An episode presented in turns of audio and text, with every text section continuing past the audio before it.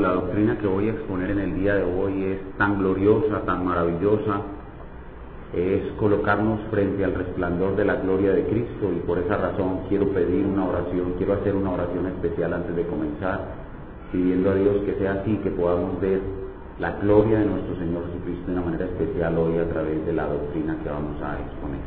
Vamos a inclinar nuestro rostro y a pedir esa ayuda de nuestro Padre.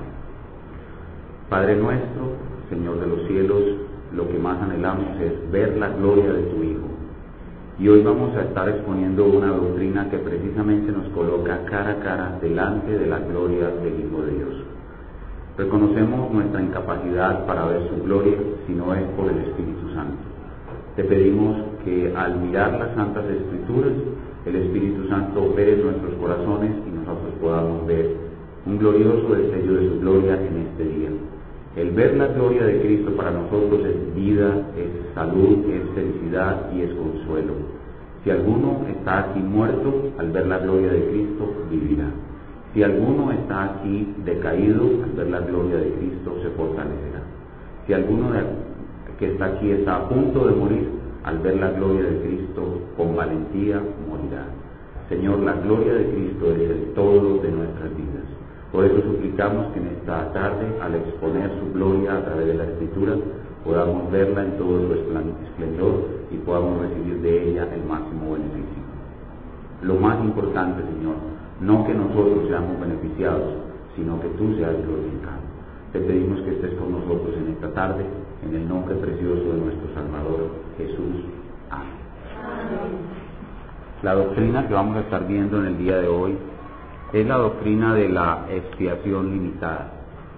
Hemos estado avanzando en el estudio de las doctrinas de la gracia y llegamos a esta que es la tercera doctrina. Esta doctrina está en el centro de las cinco. Son cinco doctrinas y esta ocupa justo el lugar central. Y no es casualidad que esté puesta allí en el lugar central, porque ella misma es el corazón del Evangelio. Lo primero que quiero que hagamos es que recordemos las cinco doctrinas y observemos la ubicación especial que la doctrina de la expiación limitada tiene en el sistema de las doctrinas de la gracia. Y para ello voy a acercarle a cada uno de ustedes una hoja guía que nos va a servir como esquema para la eh, presentación de todo este sermón. Bien, decía entonces que en esa hoja guía, y lo primero que vamos a notar es, de nuevo, repasar las doctrinas de la gracia, pero poniendo atención al lugar que ocupa la doctrina que estamos estudiando en el día de hoy. Observen el orden en que están enunciadas en su hoja. La primera de esas doctrinas de la gracia es la depravación total, que nos habla de la gracia vivificante, la gracia que nos da vida.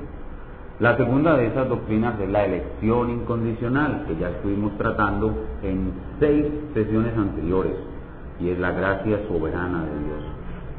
Y ahora justo en todo el centro del sistema de doctrinas de la gracia está la expiación limitada. Y la he resaltado y la he acompañado de este símbolo porque ella es el corazón, ella es el corazón del Evangelio. La expiación de Cristo es el corazón del Evangelio. Entonces, hermanos, estamos en terreno santo, estamos en tierra santa al tratar esta doctrina. Estamos justo ante la gloria del mismísimo Hijo de Dios. Así que hacemos bien en quitar el calzado espiritual de nuestros pies. El calzado espiritual de nuestros pies, no de los pies físicos, obviamente, sino el calzado de nuestros pies espirituales. Porque estamos en tierra santa, estamos delante del rostro del mismo Hijo de Dios. Y eso es lo primero que quiero hacerles notar. Las otras dos doctrinas que quedan en el otro extremo son el llamamiento eficaz o gracia irresistible y la perseverancia final de los santos o gracia eterna. Habiendo visto pues esta ubicación especial y este lugar destacado que ocupa esta doctrina de la expiación limitada en el sistema de doctrinas de la gracia, comenzaremos introduciendo nuestra comprensión a esta doctrina, haciéndonos tres preguntas. Lo que vamos a ver en este día es, en primer lugar, una introducción a la doctrina. En segundo lugar, vamos a ver la dificultad que presenta esta doctrina. y en tercer lugar vamos a ver la búsqueda de la verdad en esta doctrina. Esos son nuestros tres puntos que están en el bosquejo señalados por números romanos. Lo primero que vamos a hacer entonces es introducir la doctrina. Y para introducir la doctrina, pues vamos a hacernos tres preguntas. Estas tres preguntas nos van a ayudar a organizar nuestro estudio bíblico y a dirigir nuestro pensamiento por toda la Biblia a fin de encontrar las respuestas que son la clave para entender la doctrina. La primera de esas preguntas básicas es esta. ¿Por qué murió Cristo? ¿Por qué razón murió Cristo? La segunda de esas preguntas es, ¿para qué murió Cristo? ¿Cuál fue el propósito verdadero de su muerte? Y la tercera pregunta es, ¿por quiénes murió Cristo? ¿Por qué personas? ¿Por qué grupo de individuos fue que el Señor Jesucristo murió? Y al examinar estas tres preguntas, para poderles responder, lo que nosotros tendríamos que hacer es revisar toda la Biblia, desde Génesis hasta Apocalipsis, estudiando en ella todos los versículos que nos hablen acerca de la obra de Cristo. Recopilar todos los versículos que nos hablan de la obra de Cristo, juntarlos todos en un mismo lugar y comenzar a estudiarlos. Y cuando hacemos eso, nos encontramos una gran dificultad. Y ese es el segundo punto el segundo punto que tenemos para nuestro mensaje en el día de hoy, la dificultad de la doctrina. ¿Cuál es la dificultad de esta doctrina? La dificultad consiste en que al buscar todos esos versículos que nos hablan de la obra de Cristo, nos vamos a encontrar dos tipos de versículos, dos categorías de versículos que van a conducir a la humanidad, a la iglesia cristiana de todas las épocas, a dar dos respuestas diferentes a estas tres preguntas básicas que hemos formulado. Repito, hay dos categorías o dos tipos de versículos en la Biblia que hablando de la obra de Cristo, los hombres, los cristianos, han estudiado y examinado. Y el examen, el análisis de esos dos tipos de versículos han llevado a los hermanos en Cristo de distintas épocas de la historia a dar dos respuestas diferentes a nuestras tres preguntas básicas. La primera categoría de versículos que están al, lado izquierdo, en la columna de la izquierda de su bosquejo, son versículos que parecen enseñar la universalidad de la obra de Cristo. Versículos que parecen enseñar la universalidad de la obra de Cristo. Pero hay otros versículos que en su hoja de bosquejo están al lado derecho, la columna derecha, son dos columnas pareadas. La de la izquierda son los versículos que parecen enseñar la universalidad de la obra de Cristo y en la columna de la derecha encontramos versículos que enseñan claramente la particularidad de la obra de Cristo. Entonces hay algunos versículos que parecen enseñar la universalidad de la obra de Cristo y hay otros versículos que parecen, perdón, que enseñan claramente la particularidad de la obra de Cristo. En el día de hoy nosotros no vamos a resolver o a estudiar detalladamente todos estos versículos, simplemente vamos a mirar de una manera mm, breve el análisis de estos versículos que hemos colocado ahí, que no son todos, sino los más significativos, y después de que miremos estos versículos que hemos colocado en las dos columnas, vamos a ver cómo han respondido a nuestras tres preguntas los intérpretes cristianos de la escritura a lo largo de toda la historia. ¿Cómo han respondido estas tres preguntas? ¿Por qué murió Cristo? ¿Para qué murió Cristo? ¿Y por quiénes murió Cristo? Entonces lo que vamos a hacer en, esta, en el grueso del mensaje, el mayor tiempo de este sermón, es mirando un breve análisis de los versículos de un lado y del otro. Vamos a mirar un versículo de la columna de la izquierda, lo vamos a analizar, luego vamos a mirar un versículo de la columna de la derecha y así sucesivamente hasta que terminemos los dos las dos columnas. Luego vamos a ver las respuestas que se han suscitado en el transcurso de la historia a estas tres preguntas básicas y así sabremos en qué tema nos estamos metiendo. Hermanos, el mensaje del día de hoy no es un desarrollo de la doctrina, yo en el día de hoy solo pretendo introducirlos en el tema. Y luego, al final del sermón, en el punto número 3, van a ver cómo vamos a desarrollar este tema para que ustedes lo entiendan a profundidad. Este mensaje del día de hoy solo es introductorio. Vamos a ver entonces de una manera alternada un versículo que parece enseñar la universalidad de la obra de Cristo y luego un versículo que enseña claramente la particularidad de la obra de Cristo. Así que les necesito listos y mm, veloces en su búsqueda en la Biblia para que el tiempo nos alcance, porque son bastantes versículos. Entonces, en primer lugar, vamos con los versículos de la izquierda y nuestro primer texto que veremos es Primera de Juan, capítulo 2, versículo 2. Vayamos entonces todos a Primera de Juan, capítulo 2, versículo 2. Un versículo que parece enseñar la universalidad de la obra de Cristo. Primera de Juan, capítulo 2, versículo 2. Primera de Juan, capítulo 2, versículo 2. Voy a leerlo para ustedes. Dice, y Él, refiriéndose al Señor Jesucristo, es la propiciación por nuestros pecados, y no solamente por los nuestros, sino también por los de todo el mundo. Repito, dice primera de Juan 2.2, y Él es la propiciación por nuestros pecados, y no solamente por los nuestros, sino también por los de todo el mundo. Muchas personas, muchos cristianos, al leer este pasaje, dicen que la obra de Cristo entonces fue a favor de todo el mundo. Aunque como dije al principio, en otro sermón, vamos a estudiar con más detalle estos versículos, simplemente déjenme anotarles algo con respecto a este texto. Lo primero es el uso de la palabra mundo en los escritos del apóstol Juan. El uso de la palabra mundo en los escritos del apóstol Juan. Los escritos del apóstol Juan fueron al final de la era cristiana primitiva y aún la iglesia judía no había tenido la unidad suficiente con la iglesia gentil. Los judíos, a pesar de que se les había enseñado mucho que la iglesia gentil, que Cristo había muerto por los gentiles, la iglesia judía se rehusaba a tener unidad con la iglesia gentil. El apóstol Juan en sus escritos utiliza la palabra mundo para convencer a los judíos de que Cristo murió también por los gentiles y producir unidad entre las dos iglesias.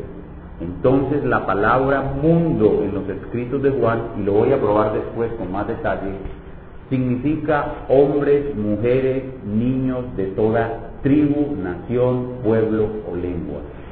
No significa todos los seres humanos que han existido sobre la paz de la tierra. Es decir, no significa todos sin excepción, sino que la palabra mundo en los escritos de Juan busca quitar a los judíos de su mente el exclusivismo al cual estaban acostumbrados durante todo el Antiguo Testamento. Ellos creían, con razón, que solamente ellos eran la nación elegida de Dios. Pero una vez venido el nuevo pacto, ya ellos no eran la única nación elegida, ya no había una nación elegida, sino hombres, mujeres por todo el mundo. Entonces, cuando Juan usa la palabra mundo, él no se refiere a todos sin excepción, sino a hombres, mujeres, jóvenes y niños de toda tribu, pueblo o lengua. Otra forma de probar que esto es así es el significado de la palabra propiciación. Lo vamos a estudiar con profundidad en estos detalles, pero déjenme adelantarles algo. La palabra propiciación significa satisfacción de la ira santa de Dios. Entonces, si Cristo es la propiciación por los pecados de nosotros, dice Juan, o sea, de los judíos, y no solamente de nosotros los judíos, sino los de todo el mundo, entonces eso significa que los pecados de todo el mundo fueron propiciados por Cristo. Es decir, que la ira de Dios contra todos los hombres de todas las épocas está aplacada y por lo tanto no debe haber infierno, porque Dios está propiciado. Entonces, como la Biblia enseña que sí hay infierno y que muchas personas van a él, eso significa una de dos cosas, o que la Biblia está equivocada con respecto al infierno, o que Dios es injusto para castigar a una persona dos veces, pues castiga a Cristo en la cruz una vez por ellos y luego los castiga en el infierno, o la palabra mundo no significa todos y cada uno de los seres humanos sobre la paz de la tierra. Esa es la, discusión que hay que tener allí. O la palabra propiciación no significa satisfacción de la ira de Dios, o la palabra mundo no significa todos y cada uno de los seres humanos sobre la paz de la tierra. Ahora veamos un, un pasaje que muestra de una manera clara que la obra de Cristo tiene un alcance particular. Y es el texto con que comenzamos nuestro culto, con que la lectura principal que hicimos en nuestro culto. Isaías capítulo 53. Vayamos allá, por favor.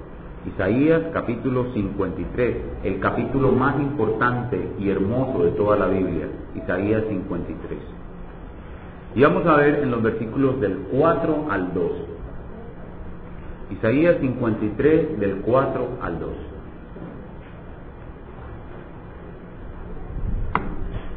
Síganme por favor con sus ojos mientras hago la lectura y presten mucha atención a los énfasis que vamos haciendo mientras leemos. Isaías 53.4 dice, ciertamente llevó él nuestras enfermedades y sufrió nuestros dolores y nosotros le tuvimos por azotado, por herido de Dios y abatido, mas el herido fue por nuestras rebeliones, molido por nuestros pecados, el castigo de nuestra paz fue sobre él y por su llaga fuimos nosotros curados. Todos nosotros nos descarriamos como ovejas, cada cual se apartó por su camino, mas Jehová cargó en él el pecado de todos nosotros. Bueno, ¿por qué repite tanto la palabra nosotros? ¿Y quiénes son esos nosotros? ¿Será que ese nosotros es todo el mundo? Angustiado él y afligido, no abrió su boca, como cordero fue llevado al matadero, y como oveja delante de sus trasquiladores enmudeció y no abrió su boca por cárcel y por juicio fue quitado, y su generación, ¿quién la contará? En últimas, ¿quiénes son nosotros? Porque fue cortado de la tierra de los vivientes y por la rebelión de mi pueblo fue herido. Nosotros es mi pueblo. Todas las veces que dicen nosotros, nosotros, nuestra, nuestro, nuestro pecado, nuestras rebeliones, nuestro castigo, nuestro es el de mi pueblo. Y obviamente mi pueblo no es Israel, la nación de Israel. ¿Por qué? Porque no todo el que desciende de Israel es israelita. No todo el que tiene la circuncisión en el miembro viril es verdadero israelita. Es la circuncisión de la car del espíritu, del corazón, la que hace a un hombre ser de mi pueblo, dice Jehová. Entonces Él llevó, nuestro, los, llevó el pecado de quién? De mi pueblo. Sufrió los dolores de quién? De mi pueblo. El castigo de la paz de quién? De mi pueblo fue sobre Él. Y se dispuso con, él, con los impíos su sepultura, mas con los ricos fue en su muerte. Aunque nunca hizo maldad ni hubo engaño en su boca, con todo eso, Jehová quiso quebrantarlo, sujetando al padecimiento cuando haya puesto su vida en expiación por el pecado de mi pueblo verá linaje, vivirá por largos días y la voluntad de Jehová será en su mano prosperada, verá el fruto de la aflicción de su alma y quedará satisfecho. Por su conocimiento justificará mi siervo a muchos, a muchos, no a todo el mundo, sino a muchos. Muchos hermanos en Cristo jamás han leído este texto bien creen que lo único que existe es aquellos versículos que dicen que la obra de Cristo fue a favor de todo el mundo. Pero hay versículos muy claros y poderosos, y este creo que es el que más poderoso es, que dicen que Cristo no murió por todo el mundo, Cristo murió por su pueblo, Cristo murió por muchos. Dice, y llevará las iniquidades de todo el mundo, no, de ellos, de los muchos.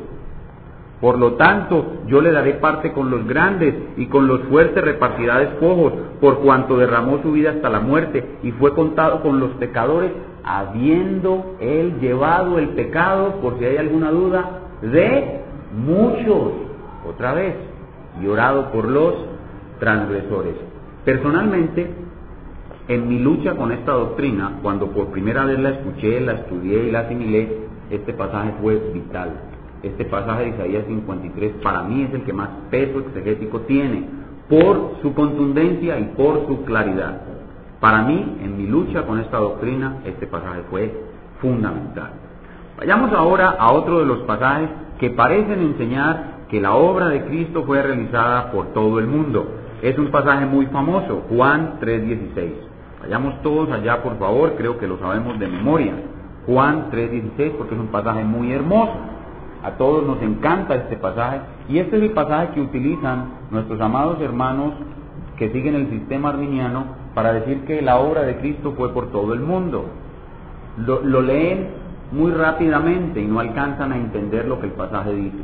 Juan 3:16 dice, porque de tal manera amó Dios al mundo que ha dado a su Hijo unigénito para que todo aquel que en Él cree no se pierda, mas tenga vida eterna. Le dicen a uno rápidamente, si ve pastor, ahí dice que Dios amó al mundo y que como amó al mundo, amó al mundo, entregó a su Hijo unigénito para que todo aquel que en Él cree no se pierda. Si nosotros miramos el amor de Dios del cual se está hablando aquí, es el amor que salva. El amor, dice, de tal manera, es un amor de tal intensidad que es indescriptible. Por eso el apóstol utiliza la expresión de tal manera. Es un amor tan alto, tan profundo, que solo puede ser el amor salvífico de Dios. El amor que es de tal manera, solo puede ser el amor salvífico de Dios. Y si Dios le dio su amor salvífico al mundo, queriendo decir todos sin excepción, eso debe significar de que todo el mundo debió haberse salvado. Pero cuando leemos el pasaje nos damos cuenta que inmediatamente la palabra mundo es restringida en su alcance por el resultado que produce la muerte de Cristo. El pasaje termina diciendo, para que todo aquel que en Él cree no se pierda, mas tenga vida eterna. Es decir, que el amor de Dios que envió a Cristo a morir por el mundo no produce la salvación de todo el mundo, sino la salvación de quién? De los que creen. De los que creen. Porque si este amor hubiera venido para salvar a todo el mundo, todos los habitantes del mundo deberían ser salvos. Vean el versículo 17. Porque no envió Dios a su Hijo al mundo para condenar al mundo, sino para que el mundo sea salvo por él. Entonces, si Dios envió a su Hijo para que el mundo, es decir, todos los habitantes de la tierra que han existido jamás, sean salvos por él, todos los habitantes de la tierra que han existido deben ser salvados. Y podemos ver por el resto de la escritura que eso nunca sucederá. Hay unos salvados y hay otros condenados. Entonces, aquí la palabra mundo en los escritos de Juan significa personas, hombres, mujeres, niños, jóvenes de toda nación, tribu, pueblo o lengua. De nuevo, lo que Juan quiere combatir aquí es el exclusivismo hebreo y llevar a estos judíos a entender que el Señor murió también por los gentiles y para hablar de los gentiles él utiliza la palabra mundo. Veamos un texto de la columna de la derecha donde nos habla claramente que la muerte del Señor Jesucristo tiene un propósito particular. Mateo capítulo 1, versículo 21. Mateo 1, 21. El ángel del Señor le habla a María y le dice cómo se va a llamar el niño que nacerá en su vientre, el Salvador. Mateo 1, 21. Miren lo que el ángel dice. Y dará, le está hablando a José, le está eh, recordando o diciendo a José cuál será el fruto del, del parto de María. Y dará a luz un hijo y llamará su nombre Jesús, que en hebreo es Josué. Llamará su nombre Jesús porque él salvará a quién? A su pueblo de sus pecados. El Cristo venía a salvar a quién? A su pueblo. ¿Y de qué? De sus pecados. O sea que miren que la obra de Cristo fue muy particular. Pero hay otros textos que confunden a las personas. Veamos 2 Corintios 5. 2 Corintios 5, 14 y 15. 2 Corintios 5, 14 y 15. No solamente la gente se confunde con la palabra mundo, sino que cuando en la Biblia aparece la palabra todos, refiriéndose de alguna manera a la obra de Cristo, las personas se confunden y creen entonces que la muerte de Cristo fue por todos. Segunda a Corintios 5, 14 y 15. Voy a repetirles qué estoy haciendo para que no se, no se confundan. Estoy leyendo un versículo de la izquierda y luego paso a un versículo de la derecha. Entonces usted si quiere con un lapicerito va señalando los que ya leí. Ya leí primera de Juan 2.2, Isaías 53, 4, 12, ya leí Juan 3.16 y Mateo 1.21, ahora voy en la izquierda leyendo segunda de Corintios 5, 14 y 15. Segunda Corintios 5, 14 y 15 decía, confunde a los hermanos porque aparece la palabra todos. Leámoslo. Porque el amor de Cristo nos constriñe pensando esto, que si uno murió por todos, noten ahí como dice, que si uno murió por todos, luego todos murieron y por todos murió, para que los que viven ya no vivan para sí, sino para aquel que murió y resucitó por ellos. Los versículos en los cuales aparece la palabra mundo se pueden entender fácilmente por las palabras asociadas y por el significado restringido que tiene la palabra mundo. En los versículos en que aparece la palabra todo, el todos, el problema se resuelve prestando mucha atención al contexto. Casi siempre cuando aparece la palabra todos, en el contexto podemos ver que la palabra todos no se refiere a todos los seres humanos sin excepción, sino a todos los creyentes. Y en este pasaje es igual. Veámoslo con, más cuidado. Versículo 14, 2 Corintios 5, 14. Dice, porque el amor de Cristo nos constriñe pensando esto, que si uno murió por todos, que si Cristo murió por todos, luego todos murieron. ¿A qué se refiere la Biblia cuando dice que al morir Cristo por alguien, esa persona luego murió? Dice la Biblia en el resto de la Biblia que el creyente está muerto al pecado entonces cuando dice, si uno murió por todos, luego esos todos por los cuales murió están muertos. ¿A qué? Al pecado. Pregunto, ¿todos ¿ustedes ven el resto de los seres del mundo muertos al pecado? Antes los ven vivos, pecando todos los días y pecando cada vez más. Entonces cuando dice, luego todos murieron, los únicos que mueren, y en el resto del texto y en el resto de la Biblia se sabe que es la muerte al pecado, no puede ser la muerte física, porque la muerte de Cristo en la cruz no trajo la muerte de toda la humanidad, tiene que ser algo espiritual. Cuando dice que todos murieron, se refiere a que todos aquellos por los cuales Cristo murió, murieron al pecado. Y luego repite, y por todos murió. ¿Y qué sucede cuando uno ha muerto al pecado? Luego dice, para que los que viven, o sea, los que han recibido a Cristo, ya no vivan para sí, sino para aquel que murió y resucitó por ellos. ¿Y quiénes son, son entonces esos ellos? Esos ellos son los mismos por los cuales Cristo murió y son aquellos que están muertos al pecado. ¿Y quiénes son los únicos que están muertos al pecado? Los que han recibido el beneficio de la obra de Cristo. Luego lo voy, a, examinar con más detalle, mirando más el contexto. Hoy solo quiero probarles que todas las veces que la Escritura usa la palabra todos, casi siempre se refiere a todos los creyentes. Y nunca, o no se va a encontrar usted, una expresión todos ligada a la obra de Cristo que le hable de todos los seres humanos sin excepción. Vayamos ahora a otro pasaje que habla claramente de la muerte de Cristo en favor de muchos. Mateo 26, 28. Mateo 26, 28. Este pasaje es el pasaje de la institución de la Santa Cena. Este pasaje es el pasaje de la institución de la Santa Cena. Y quieren que les diga la razón por la cual nuestros amados hermanos cristianos no entienden, ni conocen, ni aceptan la doctrina de la expiación limitada. ¿Saben por qué? Por culpa de los curas, por culpa de nuestro ancestro católico, de nuestro antepasado católico. ¿Saben por qué? Porque toda la vida hemos escuchado esta frasecita y la sabemos de memoria. El cura toma la copa y levanta la copa y dice, Este es el cáliz de mi sangre que fue derramada por nosotros y añade y por todos los hombres. Y eso lo tenemos aquí. ¿Será que eso es verdad? Vamos a ver qué dice la escritura. Mateo 26, 28. El mismo Señor Jesucristo en la institución de la Santa Cena dice, porque esto es mi sangre del nuevo pacto que por muchos, noten que la palabra muchos deja por fuera la posibilidad de que sean todos.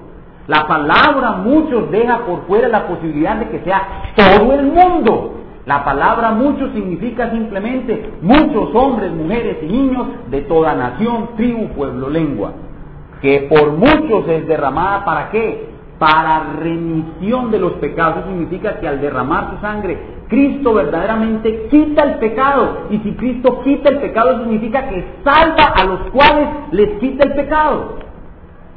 ¿Ven la claridad? Entonces, la doctrina de la redención, de la expiación particular, nos muestra que Cristo murió por aquellos que son partícipes de la copa, aquellos que son partícipes del nuevo pacto, no por todos, sino por aquellos que son partícipes del nuevo pacto.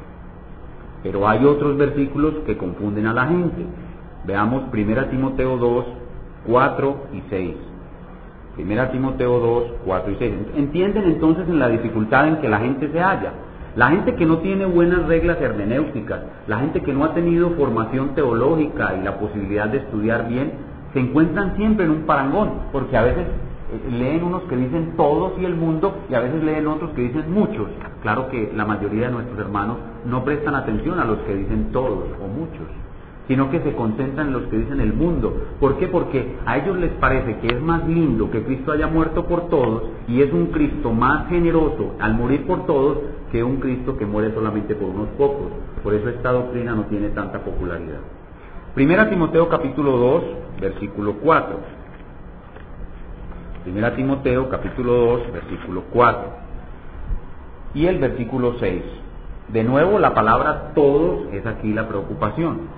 Dice, hablando de nuestro Dios, el cual quiere que todos los hombres sean salvos y vengan al conocimiento de la verdad. Dice, el cual que Dios quiere que todos los hombres sean salvos y vengan al conocimiento de la verdad. Y el versículo 6 dice, el cual se dio a sí mismo en rescate por todos, de lo cual se dio testimonio a su debido tiempo. Veamos primero el versículo 4. Cuando dice que Dios quiere que todos los hombres sean salvos, ¿de qué estamos hablando? Estamos hablando de la voluntad de Dios. La voluntad de Dios dice, Dios quiere que todos los hombres sean salvos.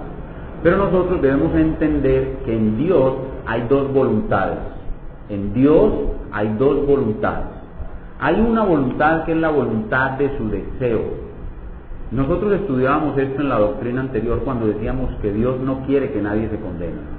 Dios no quiere que nadie se condene. Es la voluntad de su deseo. Dios quiere que todos los hombres accedan a los medios de salvación. Dios quiere en su amor general que todos los hombres sean salvos. Pero otra cosa es la voluntad de su decreto, es decir, lo que Él decide hacer. En su corazón está el deseo de que nadie se condene. Pero a pesar de eso, Dios no salva a todo el mundo.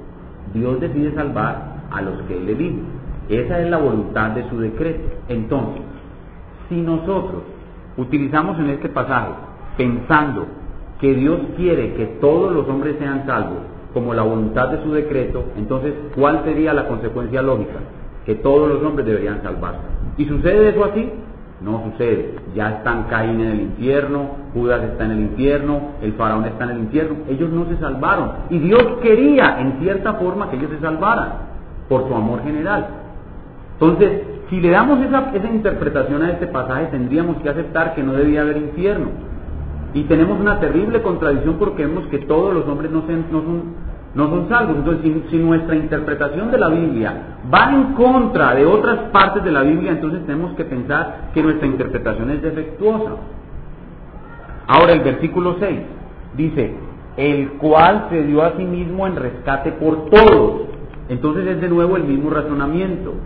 Si Cristo se dio a sí mismo en rescate por todos los hombres que han existido durante todas las épocas por la paz de la tierra, entonces como ese rescate de Cristo es eficaz, entonces todos los hombres deberían ser salvos y no debería haber infierno. La Biblia no debería proclamar que hay infierno. Entonces, ¿cómo resolvemos esta dificultad? La resolvemos mirando el contexto. Cuando vemos el contexto estamos viendo que la salvación, en este caso en 1 Timoteo, en la época del apóstol Pablo, la salvación se estaba extendiendo por todo el mundo y muchos hombres estaban viniendo a salvación. Pero algunos hermanos pensaban, por ejemplo los judíos, al principio pensaron que solo los judíos podían ser salvos. Y otros pensaban que solo los pobres iban a ser salvos. Algunos hermanos pensaban que solo los pobres iban a ser salvos porque la misma Biblia dice que Dios favoreció al pobre. Pero el apóstol Pablo aquí está pidiendo que se ore por todos los hombres. Mire el versículo 1.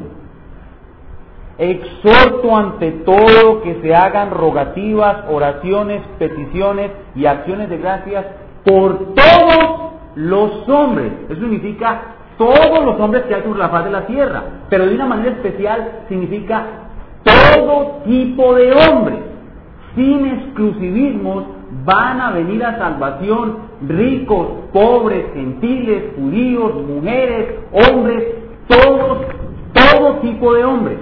La palabra todos allí significa toda clase de hombres. Miren el 2. Por los reyes.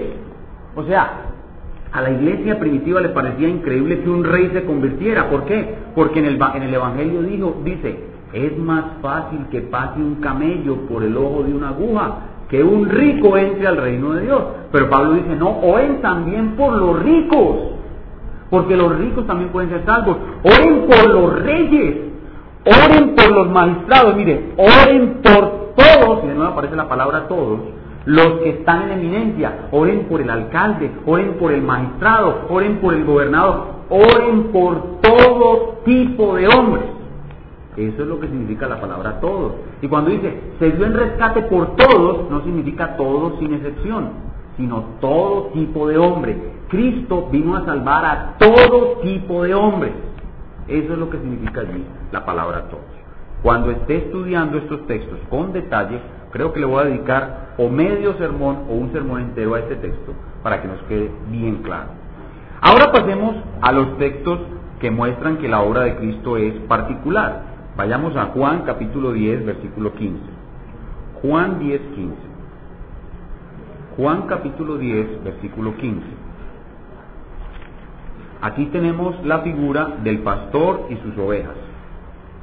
Aquí tenemos la figura del pastor y sus ovejas. Juan 10:15. Dice la palabra de Dios, así como el Padre me conoce y yo conozco el Padre y pongo mi vida por las ovejas. ¿A quiénes vino a salvar Cristo? A sus ovejas. ¿Por quiénes vino Él a poner su vida? Por sus ovejas. No por todos, sino por sus ovejas. Ahora vamos a otro de los textos que confunden a la gente. Tito capítulo 2, versículo 11. ¿Ya se dieron cuenta de la dificultad de esta materia? Esta es una materia difícil, porque hermenéuticamente hablando requiere de una exégesis muy eh, detallada para uno solucionar estas dificultades. Tito 2.11. Entonces, lo que estamos viendo aquí es que este asunto es difícil. Sin embargo, por el Espíritu Santo podemos llegar a una conclusión correcta. Tito 2.11. Tito 2.11. Tito 2.11 dice, porque la gracia de Dios se ha manifestado para salvación a todos los hombres. Ahí la palabra todos no significa que la gracia de Dios va a salvar a todos los hombres, sino que, que se ha manifestado a todos los hombres. No significa que los va a salvar a todos, sino que se ha manifestado a todos los hombres. Ahora veamos otros de los versículos que enseñan que la redención es particular. Vayamos a Hechos capítulo 20, versículo 28. Hace un momento vimos un pasaje donde dice que Cristo se entregó por sus ovejas, por sus ovejas, no por las cabras, sino por las ovejas. Ahora veamos en este pasaje por quiénes murió Cristo. Hechos 20, 28. Dice, por tanto, mirad por vosotros y por todo el rebaño que el Espíritu Santo os ha puesto por obispos, para apacentar la iglesia del Señor, la cual él ganó por su propia sangre. ¿Por quién murió Cristo? ¿Por quién puso su sangre? Por su iglesia. Entonces, hemos visto que la Biblia enseña claramente que Cristo murió por su pueblo, que Cristo murió por los que son partícipes del nuevo pacto, que Cristo murió por sus ovejas, que Cristo murió por su iglesia. Ahora veamos eh, en Hechos, en Romanos 8, 32 y 33. Romanos 8, 32 y 33. Espero que hayan notado la dificultad de nuestra materia. Romanos 8, 32 y 33 dice la palabra de Dios, el que no escatimonia a su propio Hijo, sino que lo entregó por todos nosotros. Pablo, ¿y quiénes son nosotros? ¿Cómo, ¿Cómo no nos dará también con él todas las cosas? ¿Quién acusará a los escogidos de Dios? ¿Quiénes son nosotros? Nosotros son los escogidos. Entonces, ¿por quiénes murió Cristo? Por sus escogidos. Por aquellos que Él justificó. Dice, Dios es el que justifica. ¿Quién acusará a los escogidos de Dios? Si Cristo fue el que los justificó. Cristo murió para justificar a quienes? No a todos, sino a los escogidos.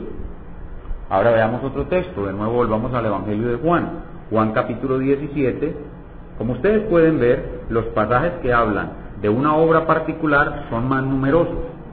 Después los estaremos viendo todos completos y podrán ver que son más numerosos los que hablan de una obra particular. Juan 17, 9.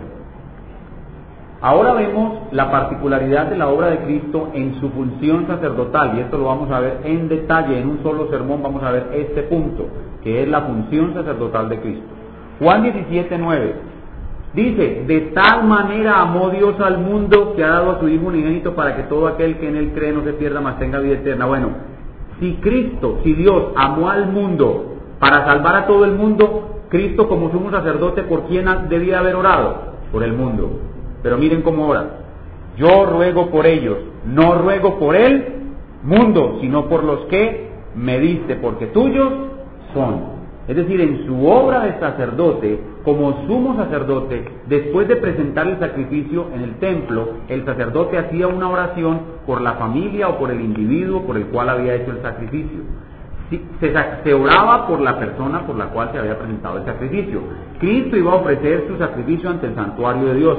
¿Y por quién iba a orar delante del santuario? ¿Iba a orar por todos los hombres y mujeres del mundo? No, dice Cristo, yo oro por los que me dicen, no oro por el mundo. Veamos otro texto, Juan 18, ahí mismo, Juan 18, 9, la misma página, Juan 18, 9. Dice, para que se cumpliese aquello que había dicho, de los que me diste, no perdí ninguno. De los que me diste, no perdí ninguno. Cristo vino a rescatar a los que el Padre le dio y dice que no perdió a ninguno. Eso significa que si la muerte de Cristo hubiera sido por todo el mundo, Cristo debía decir aquí, gané a todo el mundo. Pero ahí dice, no perdí a ninguno. ¿De quiénes? De los que me diste. Y este texto, el último que he colocado aquí, Efesios 5:25, es muy hermoso, se me gusta mucho, porque el simbolismo aquí representado es bastante sencillo y poderoso. Efesios 5:25.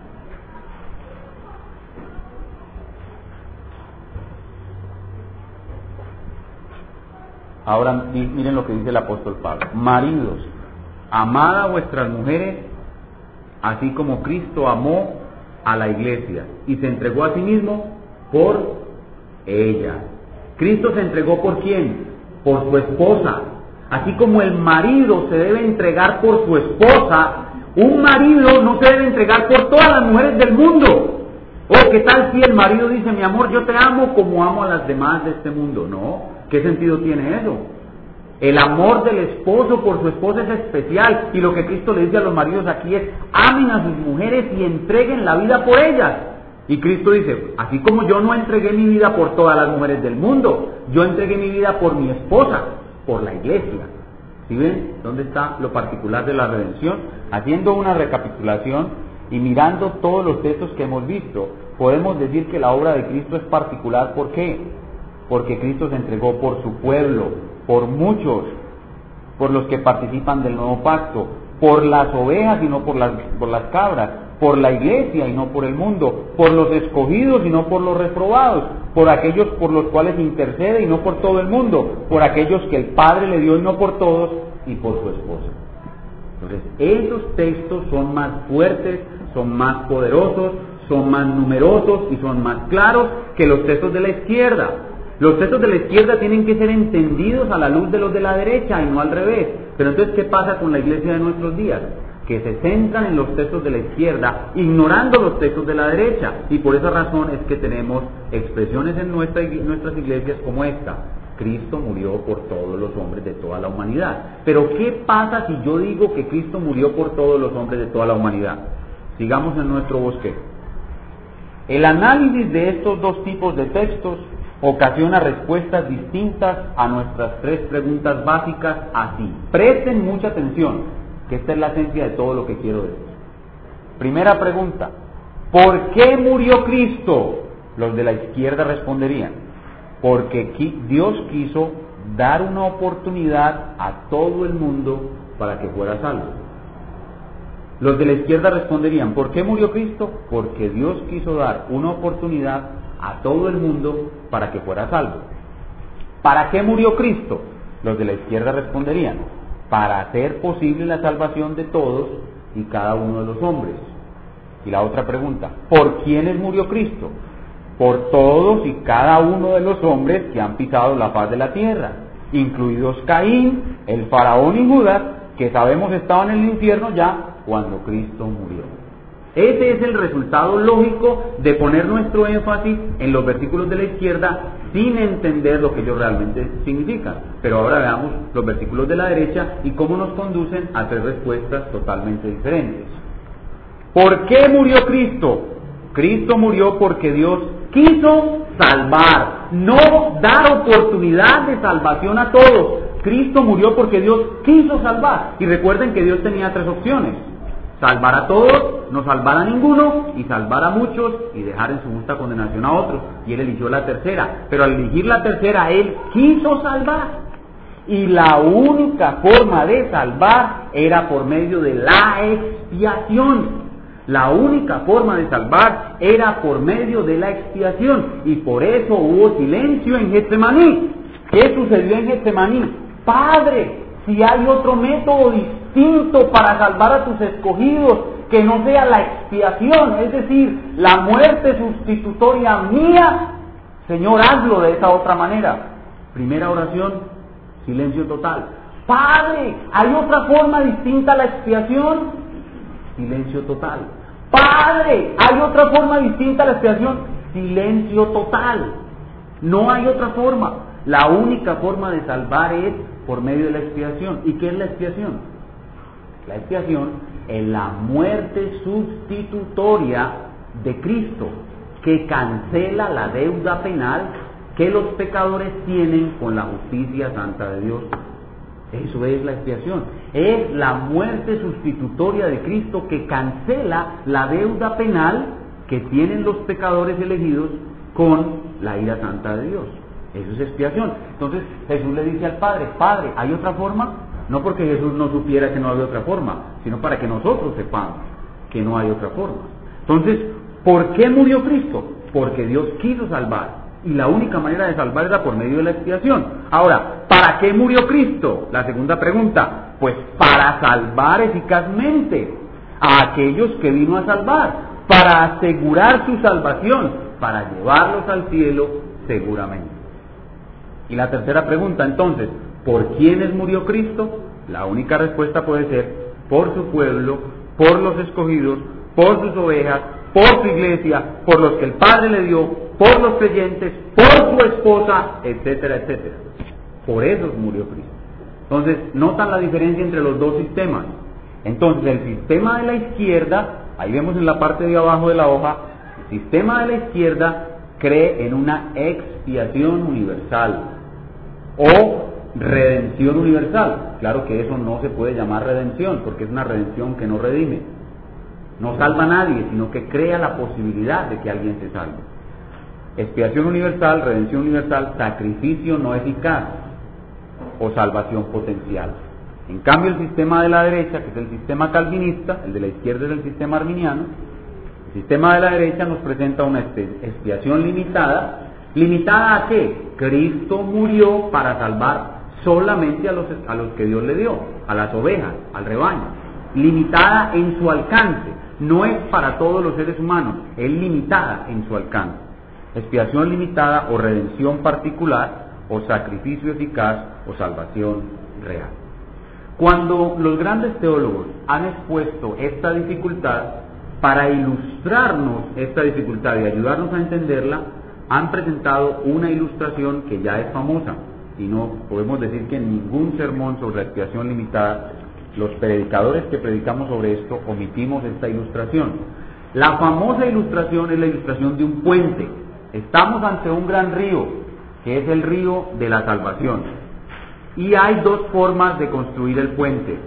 La primera es una forma en la cual el puente es un puente muy amplio y comienzan a construirlo, pero solo llega hasta la mitad del río. Todo el que quiera cruzar el resto del río tiene que o terminar de construir el puente o pasar a nado por él. Tirarse desde el puente y pasar a nado del resto. Esa es la forma universal, esa es la expiación universal, es el sistema arminiano.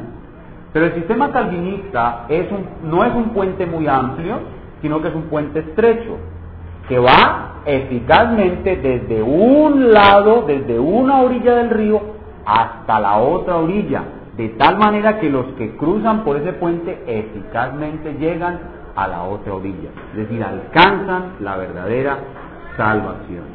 Y ese nosotros creemos que es el verdadero puente. Ese es, esa es verdaderamente la enseñanza de la palabra de Dios. Y eso es lo que estaremos enseñando y profundizando en los siguientes sermones. Pero, para terminar, quiero presentarles en el día de hoy ¿Cuál debe ser el recorrido? Ustedes notaron la dificultad que hay en este asunto. Hay una seria dificultad exegética. Tal vez esta es la doctrina más importante, pero también es la más difícil.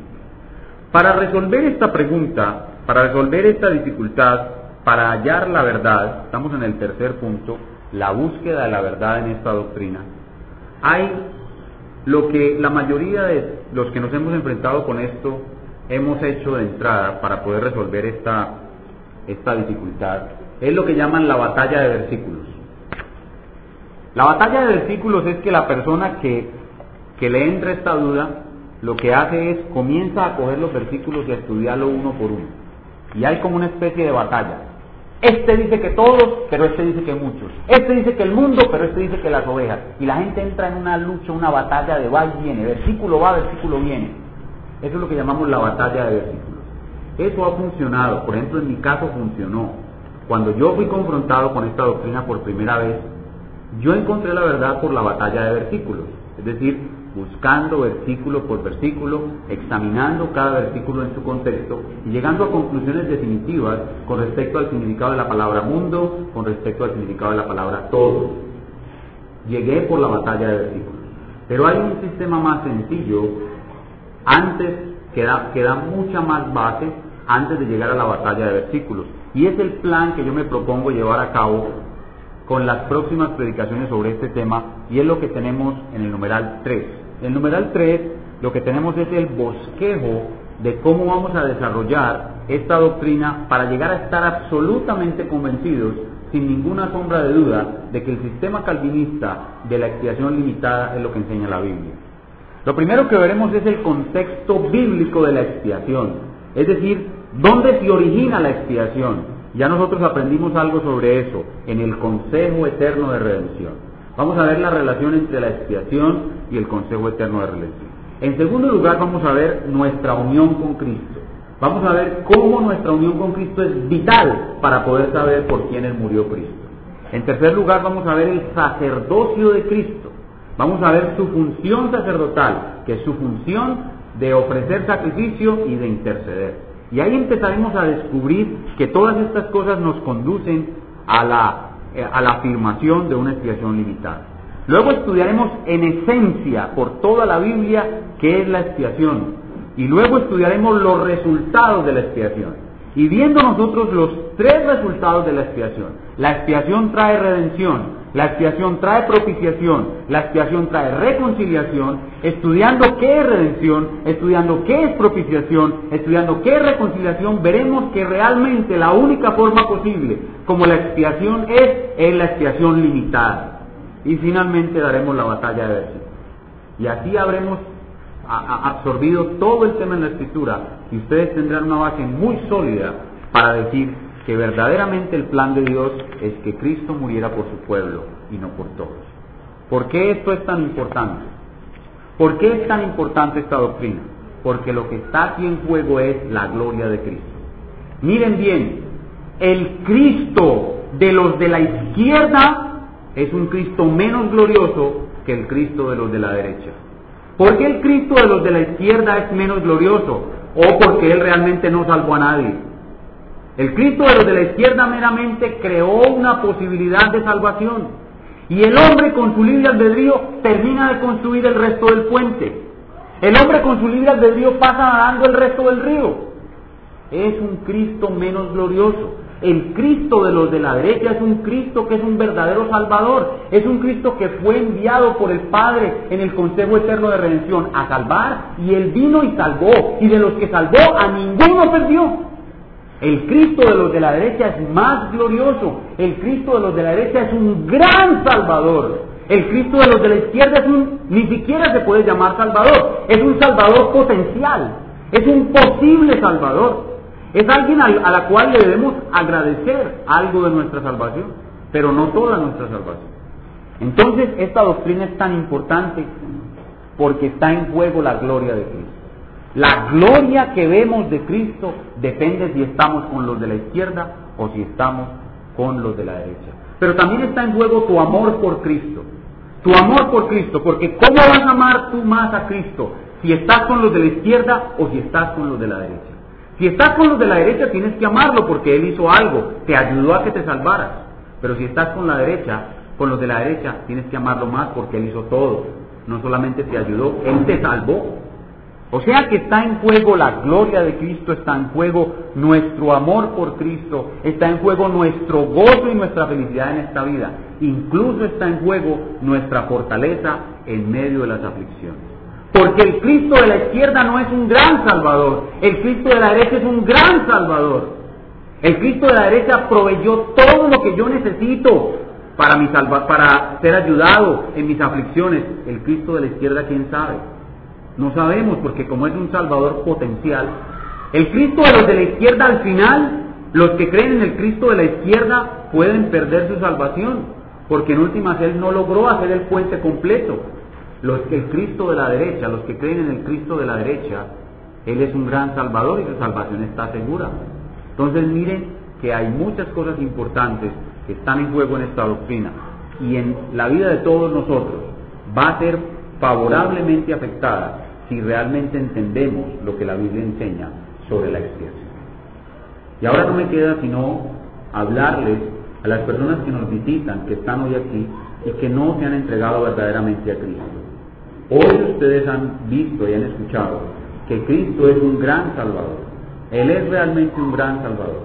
Y Él está aquí, en medio de nosotros, para ofrecerte el perdón de tus pecados y la vida eterna. ¿Qué te impide venir a Él? Ven a Él con todos tus pecados. Póngate delante de Él y pídele perdón por todos tus pecados. Y llega a Él pidiendo misericordia. Y este gran Salvador que realmente salva, te dará el perdón que necesitas y la salvación. Le ruego al Señor que salve, como gran Salvador que es, y a nosotros, que ya le conocemos, nos dé mayor profundidad para entender lo gran Salvador que es, y como resultado de eso, veamos mejor su gloria, lo amemos más, tengamos más gozo de ser sus hijos y más seguridad de que Él estará con nosotros en todas nuestras pruebas y que nos ayudará siempre durante todo el camino, porque Él, verdaderamente hermanos, es un gran Salvador. Vamos entonces a ponernos de pie y a pedirle al Espíritu Santo que coloque en nuestras mentes todo lo que hemos estudiado acá para gran bendición nuestra el resto de nuestras vidas. Cerremos nuestros ojos, inclinemos nuestro rostro y oremos. Padre nuestro, te damos muchas, muchísimas gracias por la exposición de tu palabra. Hemos expuesto la doctrina más importante de toda la escritura, la expiación. Y hemos dicho que Cristo murió no por todo el mundo, sino por lo que tú le diste, por las ovejas, por su esposa. Y creemos que esa es la verdad bíblica. Y es la verdad que nos trae consuelo, fortaleza, nos vivifica, nos lleva a amarte y a confiar muchísimo más. Señor, aviva nuestros corazones con esta doctrina. Señor, que no seamos insensibles, que no seamos distraídos de tu grandeza y de tu gloria, sino que cada vez estemos meditando y conociendo mucho mejor la gloria de nuestro maravilloso Salvador. Y que al meditar en su gloria y ver su gloria, habiendo sido nosotros sacados del engaño de una expiación universal y llevados a la certidumbre de una expiación limitada y particular, disfrutemos muchísimo más del amor de nuestro Salvador y querramos acercarnos muchísimo más a Él. Gracias Padre por la exposición de tu palabra. Ahora yo te pido provecho de esa exposición en las almas que han escuchado y en la mía propia. Danos ese provecho que necesitamos, Señor, para que creamos, conozcamos, confiemos y vivamos más cerca de nuestro amado y grandioso Salvador. Te pedimos por los amados hermanos que nunca han escuchado esta doctrina. Aquí en Quito hay muchos. Y mueren cristianos sin nunca escuchar esta doctrina. Nunca. Hay hermanos que murieron ya y nunca escucharon la doctrina de la gracia. Te pedimos, Señor, que en Quito haya un avivamiento de las doctrinas de la gracia. Te pido por cada hermano que no ha tenido la dicha de conocer a un gran Salvador como es Jesús. Mis amados hermanos arminianos conocen a Jesús como Salvador, pero para ellos, si son coherentes con su doctrina, no es, Jesús no es un gran Salvador. Te pido que conozcan a nuestro amado Redentor como el gran Salvador que es y aumenten su amor por él. Y también te ruego por las personas que están aquí sin Cristo, para que ellos le vean a Él como un gran Salvador y rendidos a sus pies sean salvados. Quiero pedirte de una manera especial, hoy tenemos el privilegio de tener a los tres universitarios entre nosotros, Juan David, Leonardo y Natalie. Te pido muy especialmente por ellos, que ellos han conocido a este gran Salvador y lo rechazan. Bendito Padre, sálvales en el nombre de Cristo. Te pido por su salvación. Gracias Padre porque tú les das la oportunidad de conocerte y ser salvos. Yo sé que Juan David, su padre cree que le salvo, yo oro por él a pesar de eso, para que Dios le salve. Padre, te oro para que tú a los que están aquí sin Cristo les des tu salvación. También muéstrate como gran salvador entre nosotros, salvando a aquellas personas que no te conocen. Padre Santo, muéstrate glorioso, Muéstrate para que tu gloria sea conocida realmente. Nosotros no somos dignos de ser usados para ser instrumentos de tu salvación. Nosotros no somos dignos de ver entre nosotros ni una sola alma salvada. No somos dignos. Nosotros no somos más que pecadores indignos que hemos recibido el favor de este grandioso Salvador. Y podemos estar aquí en Quito quizás 30, 40 años predicando y no ver ni una sola alma salvada si el Señor así le place y no tenemos derecho a protestarle ni a reclamarle nada, porque nosotros somos indignos completamente de ser usados como instrumentos Lo único que podemos hacer es darle gracias por toda la eternidad de que nosotros vimos a este gran Salvador y nos refugiamos bajo sus alas. Pero Señor, para alabanza de la gloria de tu gracia y por amor de tu propio nombre, Ten misericordia de la ciudad de Quibdó y te pedimos que nos dejes ver tu gloriosa salvación. Déjanos ver tu gloriosa salvación y te pedimos que haya salvación en Quibdó, que haya salvación entre las personas que nos visitan. Hay personas que nos visitan ya desde hace algún tiempo, que han escuchado el Evangelio por buen tiempo. Te pedimos que en ellos tu Espíritu se manifieste para dar salvación y que ellos vean a Cristo como ese glorioso y maravilloso Salvador. Padre, muchísimas gracias por escucharnos, por bendecirnos, por darnos tu santa palabra y permite que al estudiar esta doctrina de la expiación limitada nuestro corazón se ensanche de amor por ti, de gozo, de unión contigo, de consagración y vida para ti. Muchas gracias, Padre bendito, en el nombre de Cristo Jesús. Amén. Vamos a terminar cantando un himno.